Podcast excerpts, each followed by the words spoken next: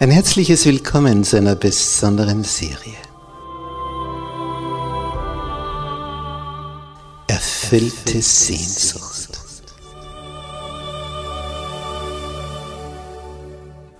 Die Welt der Bibel.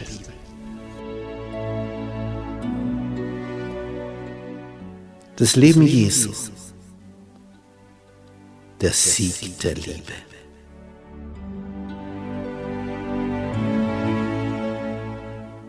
Der Sohn Gottes. Kommt aus dem Weltall, schlüpft hier in diesen menschlichen Körper, ja sogar im Embryonalzustand und zeigt hier dreieinhalb Jahre, was das Wesen des himmlischen Vaters ist. Es ist faszinierend, diesem Heiland nachzuspüren wie der denkt, wie der fühlt, wie der handelt, wie er verblüfft, wie er verärgert, wie er begeistert, wie er Menschenherzen froh macht. Ich freue mich, wenn du mit dabei bist, auf den Spuren des Sohnes Gottes.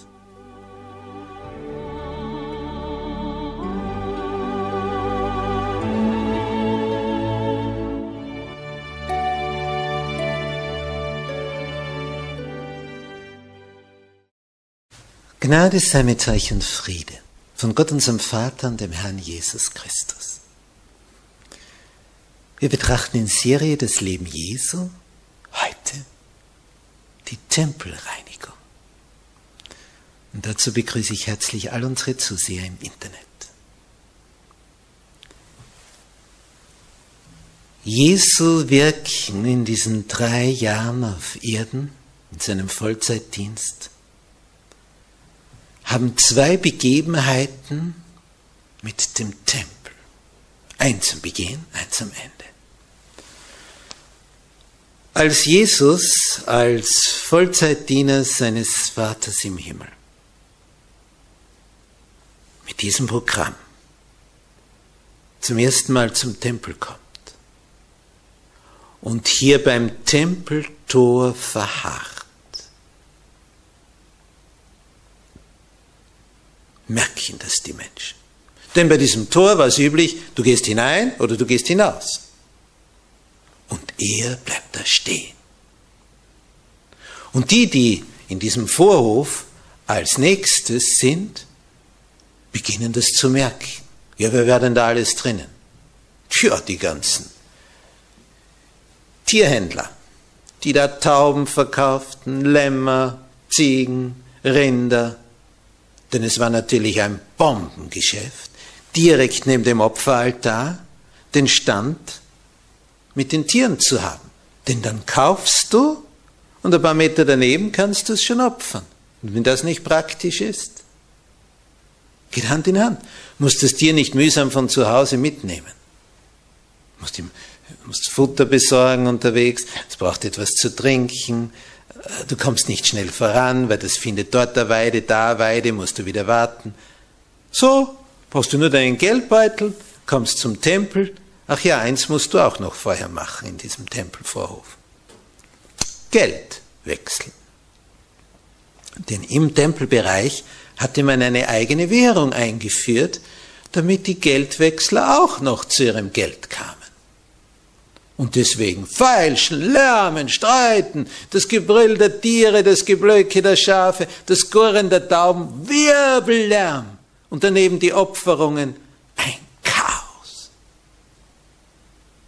Und Jesus steht hier und betrachtet das Ganze.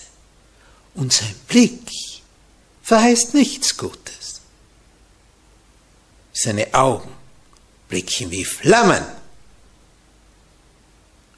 daneben sind, werden still. So wie sich Lärm ausbreitet, so kann sich auch Stille ausbreiten. Die ersten werden still, die nächsten, die nächsten, die nächsten. Nach einer Weile ist dieser riesige Vorhof beim Tempel still geworden alle blicken in dieselbe Richtung. Da steht einer im Tor. Und als es still geworden war, hat Jesus gesagt, trag das hinaus. Ihr habt mein Haus des Vaters zu einer Räuberhöhle gemacht. Und weil die ein bisschen gelähmt agierten, nämlich nichts taten, vor Schreck und Staunen nur starr dastanden, ging Jesus hin, erster Tisch, und die Münzen klimperten. Und dann kam Bewegung in die Menge und sie schauten, dass sie hinauskamen. Einer gegen Hunderte, Tausende. Nach einer Weile waren damals die Obersten zurückgekommen, diejenigen, die nämlich diesen Tempelhof vermietet hatten für die Händler. Die Priester, die Obersten hatten davon super profitiert, denn jeder Händler, der dort seinen Stand mit seinen Tieren aufbaute, musste den Priestern und Obersten etwas dafür bezahlen. Die taten so, wie wenn das ihr Privateigentum wäre, der Tempel. So hatten alle was davon. Die Höchsten, die Händler, die Geldwechsler, jeder profitierte von den Tausenden, die zum religiösen Fest kamen. Und das Volk wurde ausgesaugt. Und man freute sich aufs nächste Fest. Ha, wie viel Umsatz werden wir diesmal machen? Wie viel Gewinn wird diesmal sein? Und Jesus hat das Ganze zerstört. Geschäftsstörung.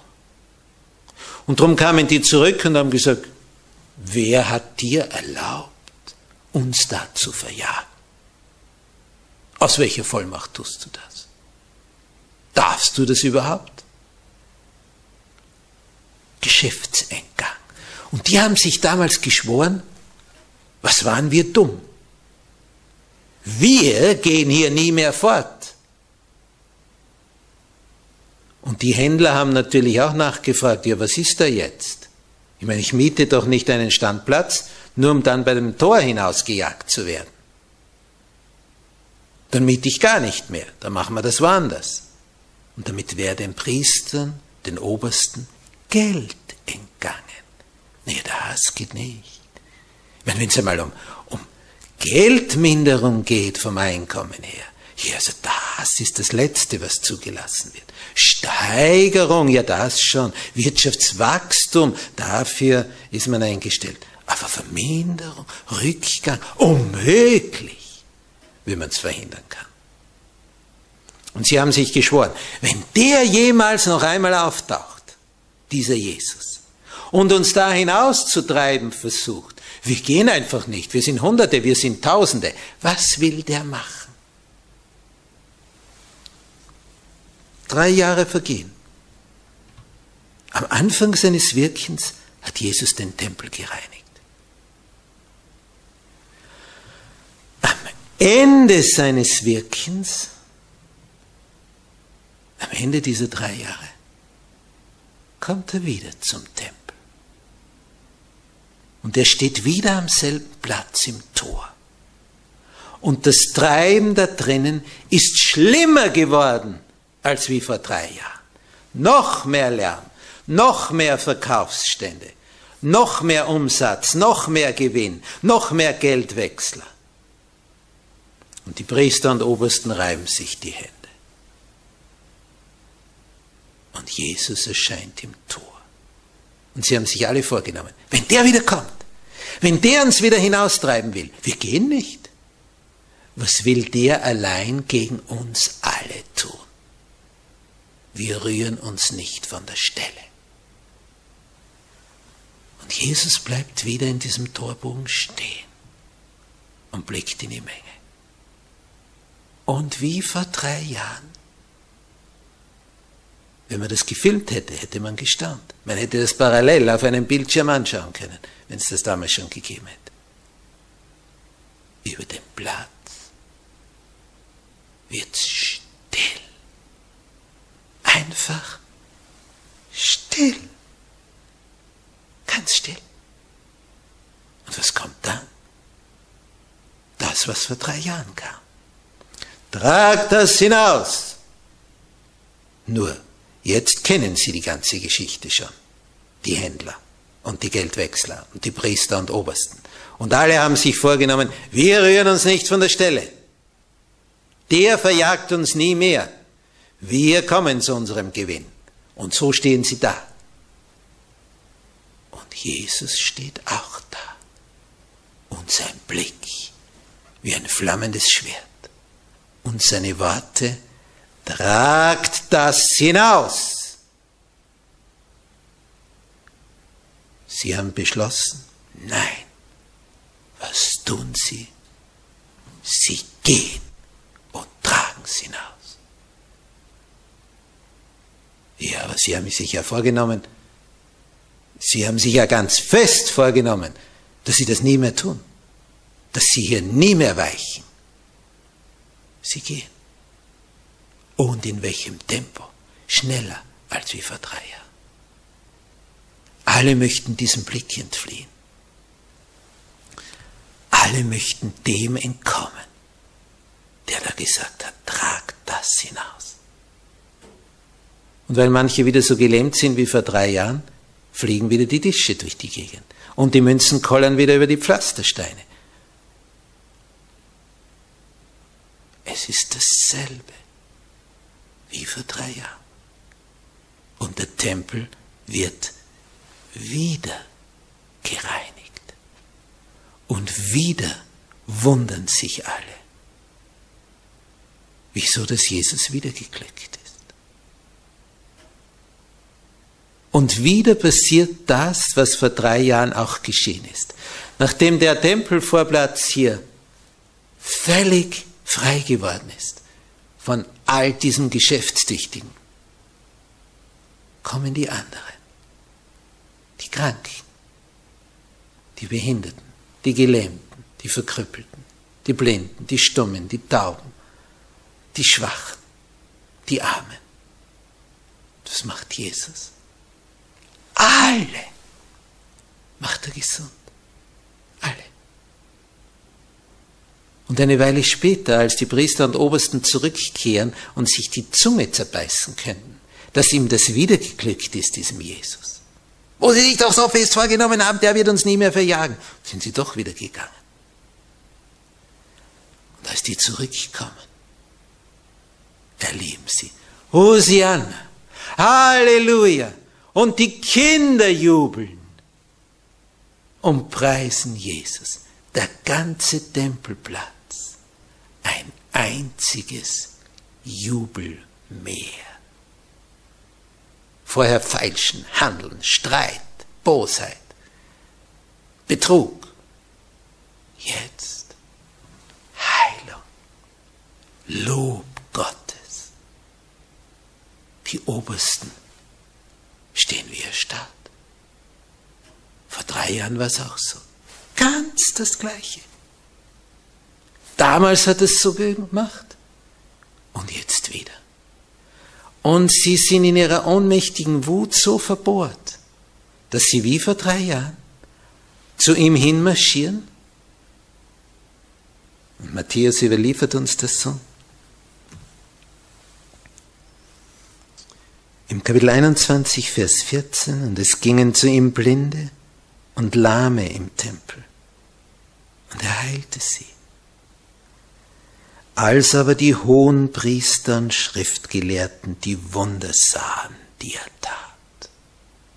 Ja, wie geht's weiter? Lobten sie auch Gott? Jubelten sie auch und sagten, du bist der Messias, wir haben uns geirrt, dass wir dich vorher abgelehnt haben? Sie verhärten sich Sie machen so weiter wie vorher. Sie sehen die Wunder. Sie sehen seine Autorität, sie sehen seine Vollmacht, sie sehen, dass alle gewichen sind, obwohl sie eigentlich nicht weichen wollten. Aber sie mussten einfach weichen. Einer gegen Tausende. Das versuche mal. Ich kenne genug Lehrer, weil ich selber Lehrer bin, die in eine Klasse hineinkommen und kein Schüler ändert sein Verhalten. Da geht's wild weiter zu. Der schafft nicht ein paar Kinder zur Ruhe zu bringen. Ich kenne natürlich auch Lehrpersonen, die erscheinen in der Tür. Die sagen nichts.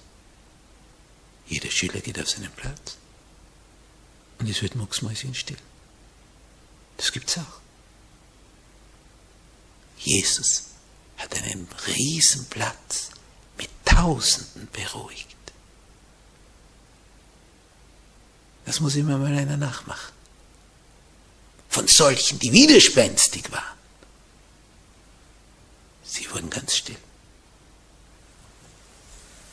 Als aber die Hohenpriester und Schriftgelehrten die Wunde sahen, die er tat, und die Kinder, die im Tempel schrien, Hosianna dem Sohn Davids, da entrüsteten sie sich. Also man kann, kann man nur, die empören sich. Das ist doch unmöglich, was hier geschieht. Und sie wetzen ihre Mäuler. Dann gehen sie pfeilschnell direkt auf Jesus zu Hörst du auch, was diese sagen? Nämlich die Kinder. Und Jesus gibt folgende Antwort. Ja. Er ist hier so richtig humorvoll. Die fragen, hörst du, was diese sagen? Sie meinen natürlich damit, warum wehrst du dem Ganzen nicht? Aber Jesus nimmt die Frage wörtlich. Die fragen, hörst du das? Und er sagt, ja. Er ist noch jung. Er ist erst Anfang 30, hat gute Ohren. Sagen, hörst du das? Und er sagt, ja. Ich höre es wohl. Wo ist das Problem? Ist das Problem bei den Kindern oder ist es bei euch? Wo ist es? Und dann zitiert ihnen Jesus einen Psalmtext, Psalm 8, Vers 3. Und er sagt, habt ihr nie gelesen? Keine Schriftkenntnis? Setzt doch die Gelehrten. Aus dem Munde der Unmündigen und Säuglinge hast du dir Lob bereitet.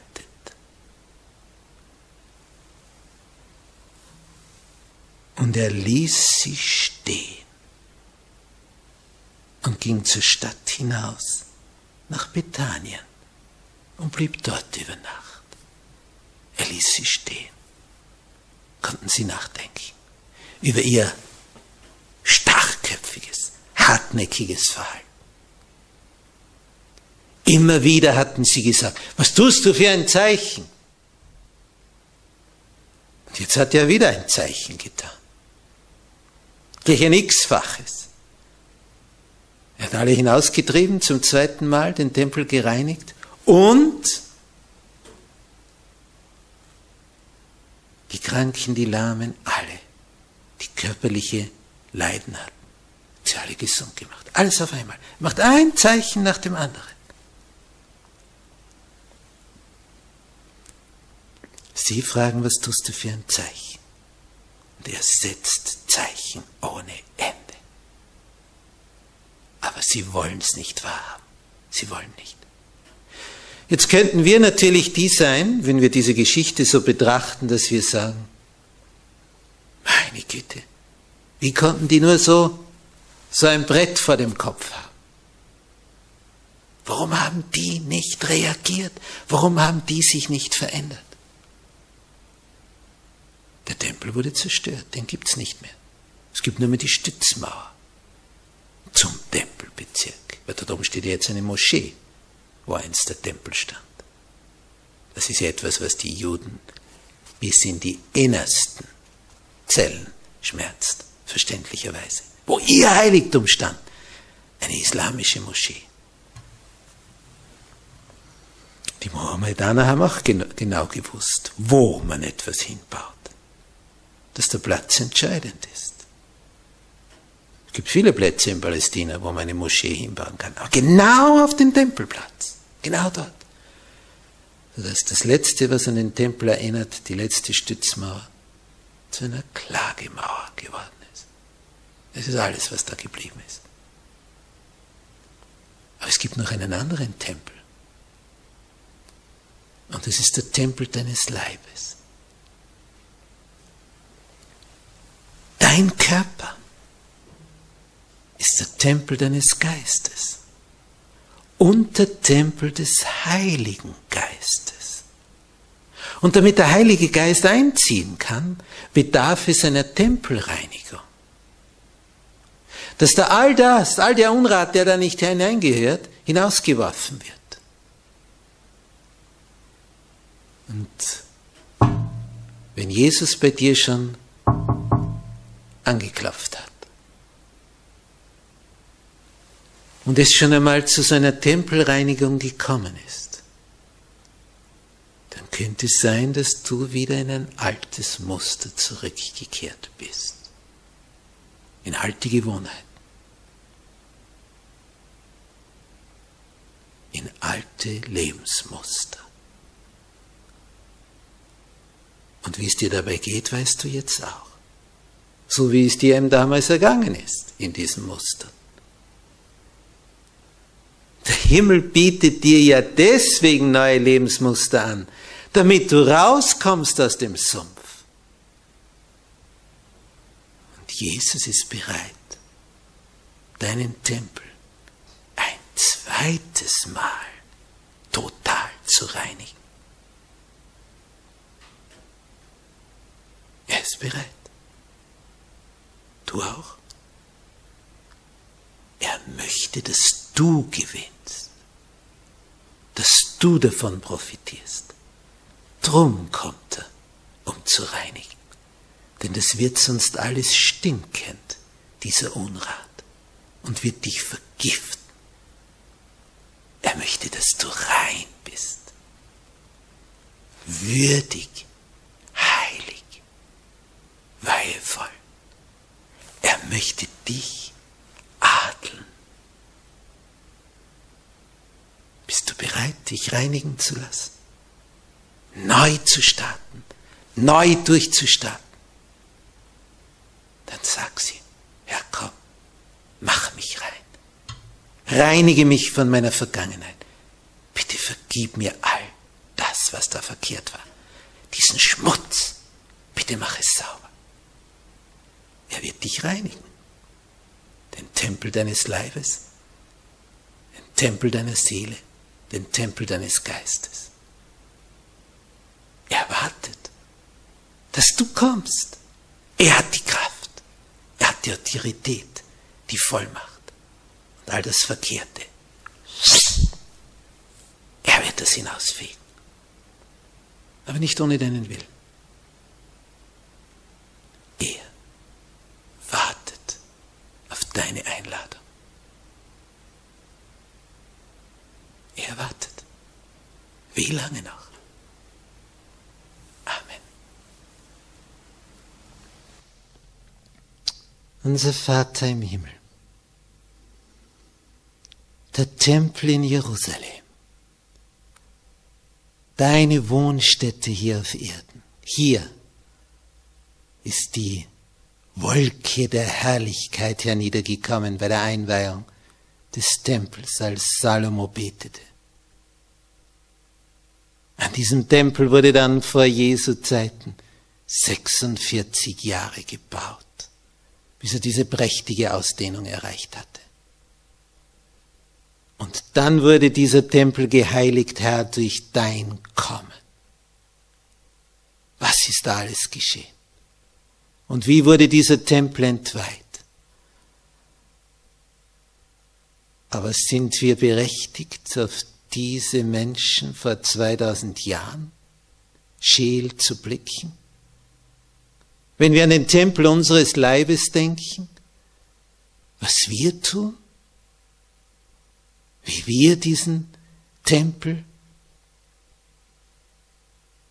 der durch dich und deine Gegenwart geheiligt werden sollte, wie wir den geschändet haben. Wir müssen uns schämen. Schämen müssen wir uns.